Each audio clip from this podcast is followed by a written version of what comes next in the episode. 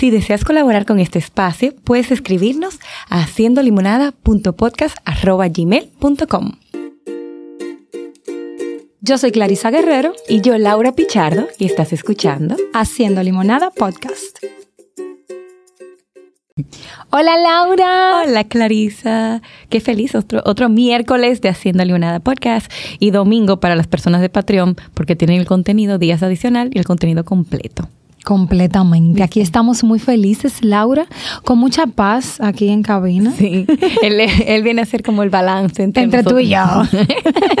Completamente. Súper felices eh, de tener aquí con nosotros a una persona, bueno, que digamos que conozco hace muchos años, pero que ahora veo una faceta que me encanta, como de eh, crecimiento, de mm. profundidad, de introspección, de mucho conocimiento, y lo cual conlleva mucho respeto de mi parte, eh, porque siempre es interesante tener estas conversaciones. Bienvenido, Alex. Gracias a usted. Con nosotros, Alex Acra. Por la invitación, yo feliz de estar haciendo limonada.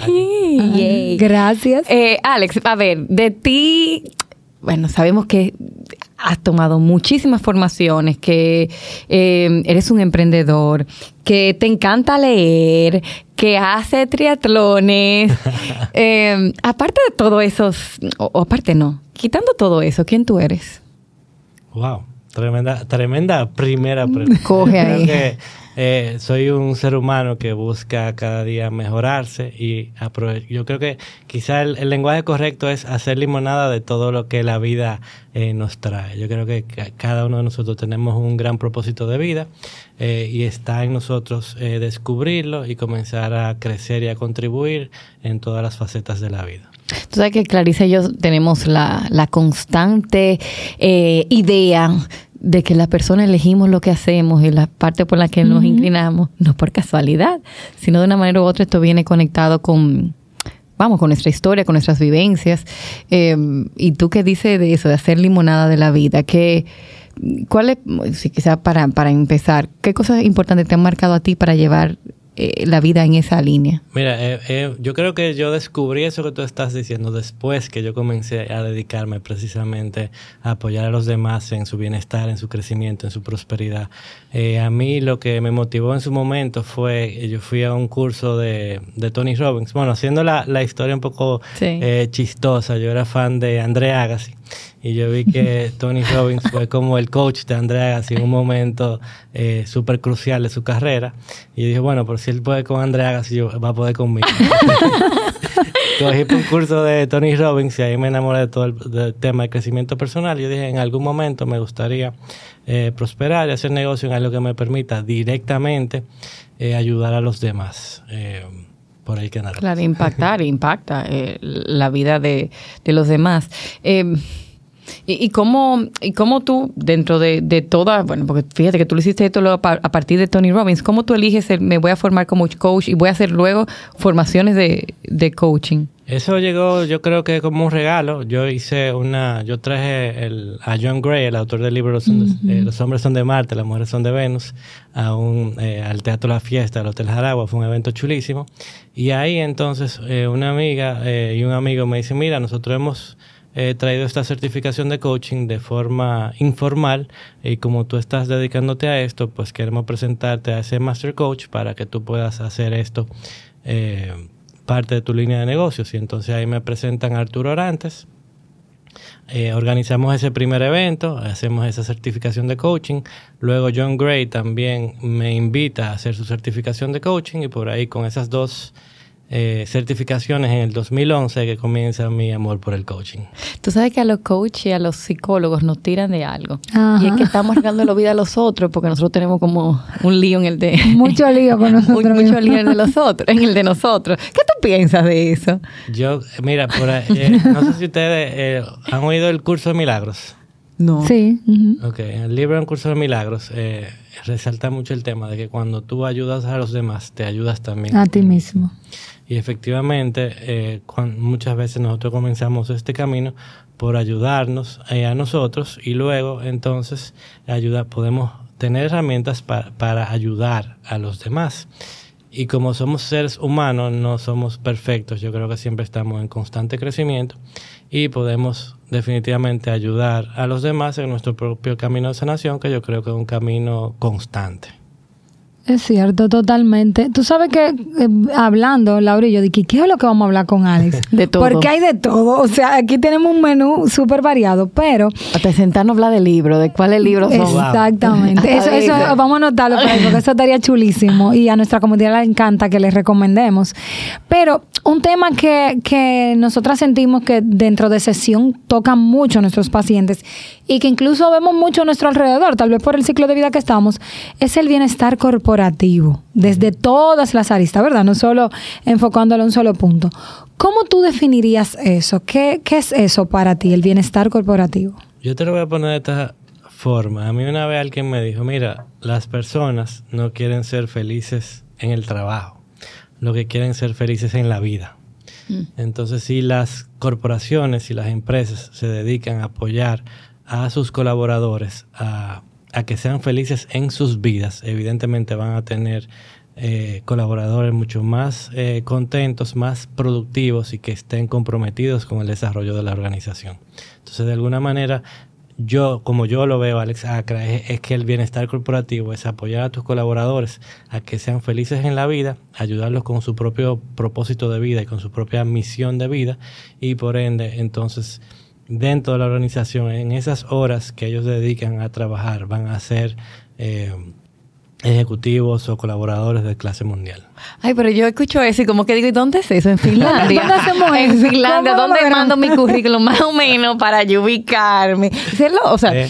Eh, vamos, ¿Cómo- se logra esto? ¿Cómo Porque- se traduce esa platana en buen dominicano a, a una No, sociedad? porque realmente no puede estar escuchando un ejecutivo que diga, mira, yo quiero eso para mis colaboradores, porque yo quiero tener esa adherencia y ese y, y eso, que también es de doble vía, que lo hablábamos fuera del micrófono.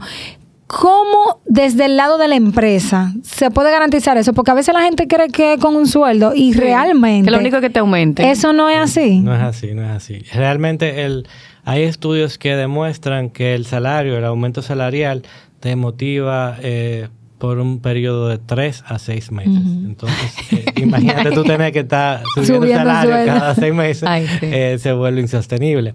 La, la idea es que, que desde el, el tope de la organización puedan entender, yo creo que la solución está en educación, en el conocimiento, en entender toda la ciencia que hay detrás del bienestar. Por ejemplo, hay estudios que demuestran que, el ejecutivo promedio se pasa una hora al día buscando información.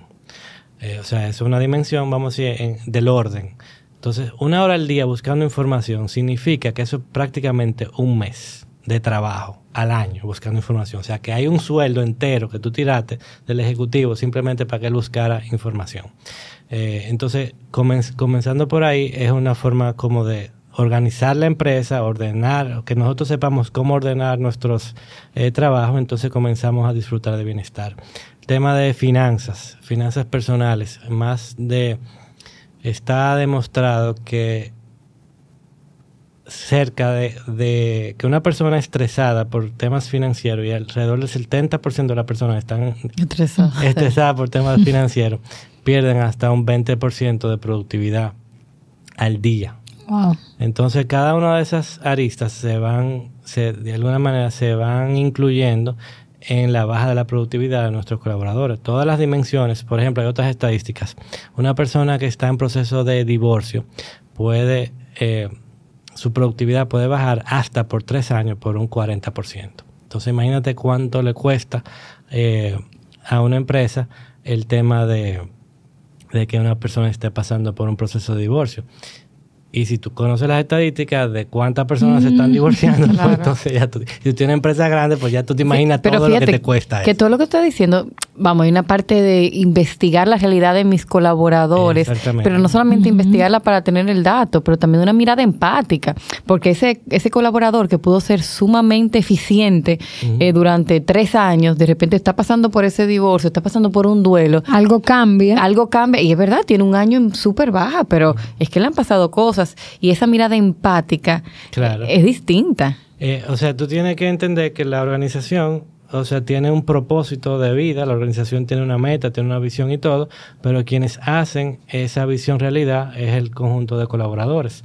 Entonces, si tú quieres que la visión se haga realidad, es cómo tú cuidas a los colaboradores, que son los que van a hacer tu visión realidad. ¿Y cómo tú cuidas? Pues ayudándolo en, su bienestar en todas las dimensiones de la vida. ¿Y qué ha pasado, Alex? Que yo veo cada vez más una tendencia de las personas querer más bienestar en el ambiente laboral. O sea, si yo veo hacia atrás, y por ejemplo yo veo la generación de mi mamá, era mátate, faja el lomo, o sea, haz lo que tú tengas que hacer para lograr ese resultado. No, ni siquiera se habla tanto como de esa motivación, hay que motivar. No, no, no, es que eso no existía, era simplemente a lo que tú tengas que hacer, logra resultados y tú vas a tener sea remuneración, subida de puesto, lo que sea. Pero hoy en día eso no es suficiente para las personas. O sea, las personas quieren sentirse bien donde están. Quieren, como tú dices, sentirse motivados, que no siempre como tú sentirse felices. estar felices, exacto. ¿Por qué esta tendencia? Como que yo siento que ha habido un despertar más que en, épocas anteriores. Yo creo que nos hemos dado cuenta que la vida es mucho más que el trabajo. Entonces, y, creo que eso es la, eh, las redes sociales han logrado que nos despertemos a todo lo que está pasando a nivel mundial, a, los viajes que tú puedes hacer, a los lugares que tú puedes conocer. A la vida que puedo vivir. a la vida que puedo vivir, exactamente. A todo, lo, a todo lo, eso que tú quieres experimentar y cómo tú quieres contribuir en la vida y cómo tú quieres desarrollarte. Entonces, eh, de alguna manera, lo que esa vida de solo trabajo, trabajo, trabajo, pues como yo soy más productivo en el trabajo para entonces lograr las otras cosas que yo efectivamente eh, quiero hacer. Entonces las redes sociales han, hecho eso y, como que tú dices, mira, la, vida es corta, ¿cómo, yo la voy a, ¿cómo yo la voy a aprovechar? Algo que tú mencionaste antes es que, lógicamente, esa, esa mirada a lo que pasa en la empresa viene de una cabeza o de unas cabezas que están ahí. ¿Cuáles son las características de un líder que realmente prioriza el bienestar en su, en su, institución. Mira, yo creo que cuando yo leí el libro, hablando del libro ahorita, como tú dijiste, eh, el libro Mindset de Carol Dweck, que ella habla de la diferencia de una mentalidad fija y una mentalidad de crecimiento.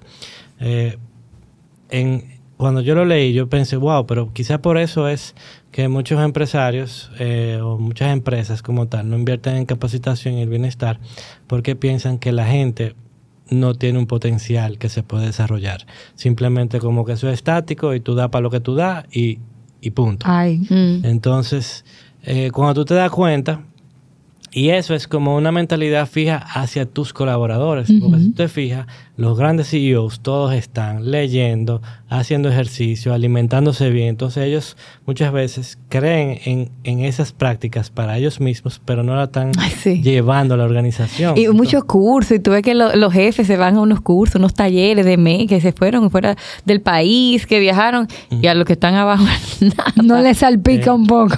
Entonces la idea, la idea es cómo cómo tú cambias esa mentalidad de que realmente todos y cada uno de nosotros tenemos una mentalidad, o sea, podemos desarrollar una mentalidad de crecimiento y cuando disfrutamos del bienestar, pues podemos ser más productivos.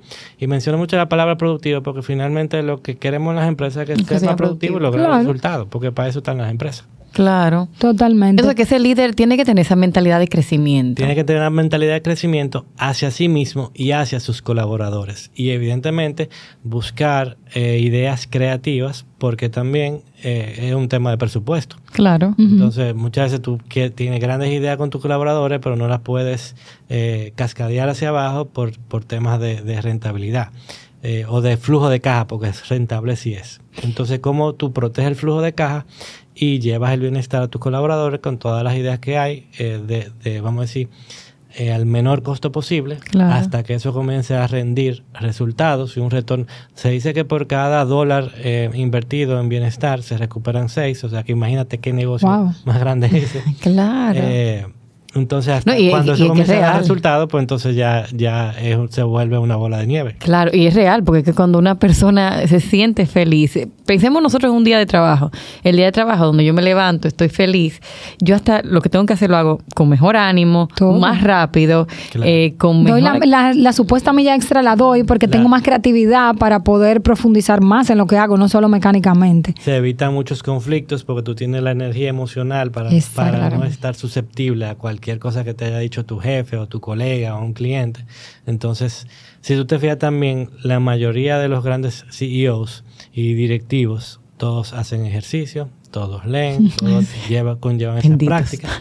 Entonces, es como que es una relación bidireccional.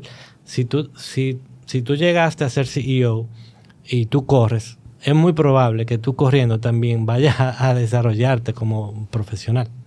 Ok, y entonces tú me estás diciendo, porque tú me dices, cuando tú tienes esas emociones, digamos que ahí eh, tranquilas y con tu reserva emocional, tú eres más productivo, puedes enfocarte mejor en el trabajo. Quiere decir que el bienestar corporativo está muy relacionado a esa parte emocional que podemos, eh, digamos que promover y explotar con nuestros colaboradores. O sea, ¿cómo, digamos, desde recursos humanos se pudiera ver eso? Mira, realmente está demostrado que, bueno, ustedes lo saben mejor que yo, que el 70%, aquí quizás lo que estamos haciendo tratando de llevarlo un poco más a la sociedad, pero el 70 o el 80% del éxito de una persona depende de su inteligencia emocional. Entonces, evidentemente, si nosotros llevamos la inteligencia emocional hacia las organizaciones, vamos a tener eh, mejores resultados. ¿Cómo llevamos el tema de la inteligencia emocional a las... Eh, a las organizaciones? Igual, con educación, con, con, reportes, con, o sea, primero entendiendo todos los beneficios que trae con todos los estudios que ya se están haciendo, entendiendo eso, entonces lo, lo vamos llevando a, a esa organización y de alguna manera la inteligencia emocional no es más que una relación con conmigo mismo, con mi equipo de trabajo, con mis clientes, o sea, todo, básicamente yo decía, todo es una relación. Entonces, si tú comienzas a relacionarte y a regularte tú con tus propias emociones, todas esas relaciones van a ir mejorando en tu entorno y por ende vamos a conseguir, eh, o sea, resultados más atractivos. Conectando con esa mentalidad de crecimiento, porque me gustó, de que ese líder que de repente es empático, es creativo. ¿Qué pasa cuando yo miro este colaborador? Y sí, me gustaría que se mueva, pero es un colaborador que, que le gusta estar en su zona de confort y, no, no, está abierto a esas experiencias. Le brindo de repente la educación y que vaya a un taller. Eh, y de repente va al taller, pero son de las personas que van, tú sabes que hay diferentes personas que van a un taller. Está la persona que va al taller a tomar el taller y está que está contando los segundos para irse, el que está revisando el celular. O sea, que no le saca el provecho. Para, para, e, para un líder que quiera tener esa mentalidad mucho más de crecimiento, ¿cómo puede discernir de esto una persona que sí quiere moverse? Porque hay gente que no. Sí, mira, lo, lo, ideal es tú comenzar a invertir en las personas, conversar, eh, comenzar a invertir en, en, tus equipos y comenzar a discernir quiénes son, quiénes son esas personas que sí están dispuestas a crecer, darle la oportunidad a lo que tú ves que están un poquito como renuentes y luego si no, pues invitarlos a que trabajen en otra compañía. Claro. Porque definitivamente tú tienes objetivos que cumplir y tú quieres rodearte. A mí me encanta un, una cita de Steve Jobs que dice algo como, nosotros no contratamos personas promedio para decirles qué hacer, nosotros contratamos a los mejores para que nos digan ellos qué nosotros tenemos que hacer. Entonces, muchas veces el, bienestar de una empresa está asociado con, con quien tú reclutas, porque si ya tú reclutas a una persona que practica bienestar en su vida y con su familia, pues ya tú tienes, vas mejorando y optimizando la cultura de la empresa. Y sé que eso tiene tanto sentido porque las empresas son sistemas, ¿verdad? Y yo que trabajo con los sistemas humanos, eh, la empresa es un sistema mayor, pero donde están eh, coexistiendo distintos sistemas.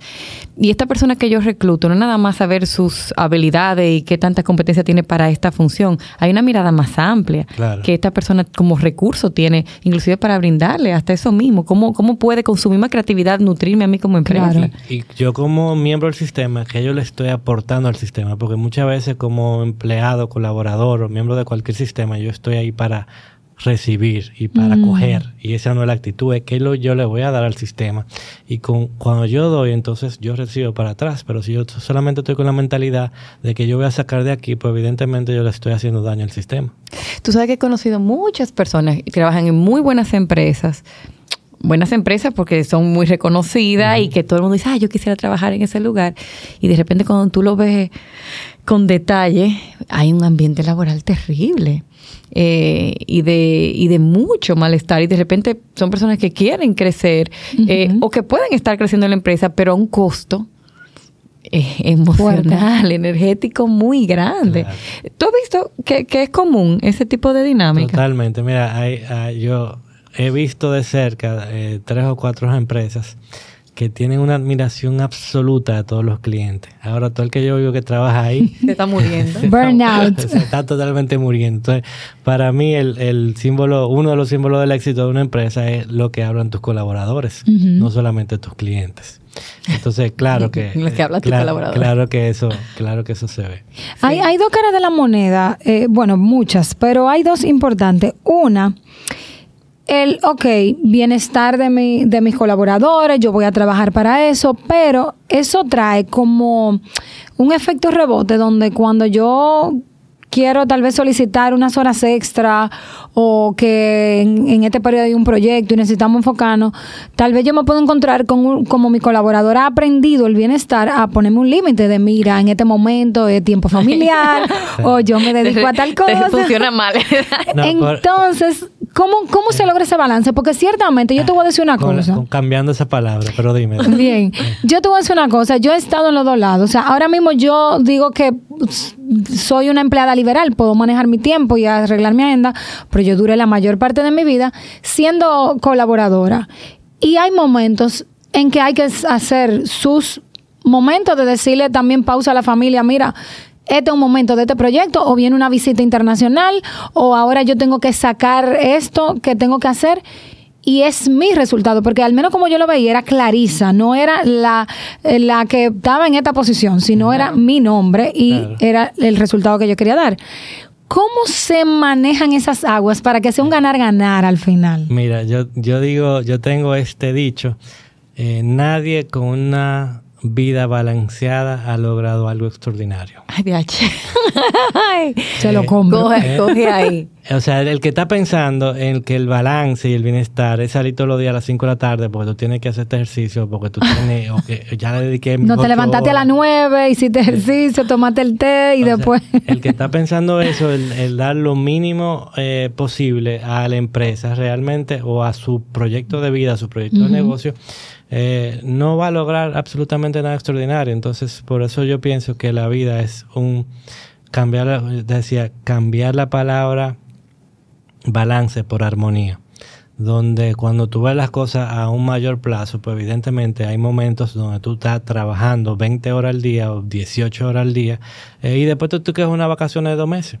Eh, o, sea, o lo que se permita. Sí, pero, pero me gustó, o sea, una eh. persona desde la armonía puede lograr me encanta, Me gustó ese, ese shift que tú haces. la, idea, la idea es que tú veas tu vida en un aspecto más amplio que simplemente una semana y, y, que yo tengo que trabajar solamente ocho horas, que tengo que hacer ejercicio todos los días. Hay meses donde, hay momentos en la vida donde tú no vas a hacer ejercicio. Tú te vas a fajar a crear tu proyecto, a lanzar tu proyecto, a, a tu proyecto interno dentro de esa organización eh, y después a, tu proyecto de familia, donde, tú tienes un muchacho, tienes los hijos, tienes lo que sea, no vas a dormir, te tenías a ti el otro día, esas ocho horas, hay momentos en la vida donde no son posibles, entonces... Eh, no, y tú sabes que eso que tú dices tiene tanto sentido, y es algo que repetimos mucho, pero escuchándolo a ti en ese aspecto que nunca había, eh, lo había pensado así, pero claro que sí.